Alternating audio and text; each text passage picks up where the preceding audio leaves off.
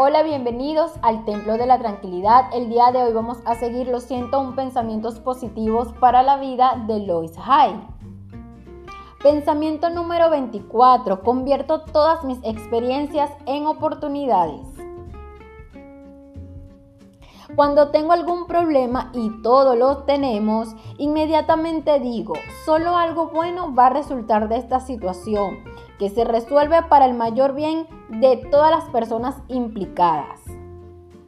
Todo está bien y estoy a salvo. Repito esta afirmación una y otra vez. Eso me mantiene en calma y permite al universo encontrar la mejor solución. Muchas veces me sorprende comprobar la rapidez con que se soluciona el problema, de un modo que beneficia a todo el mundo. Todo problema tiene una solución. Todas mis experiencias son oportunidades para aprender y crecer. Estoy a salvo.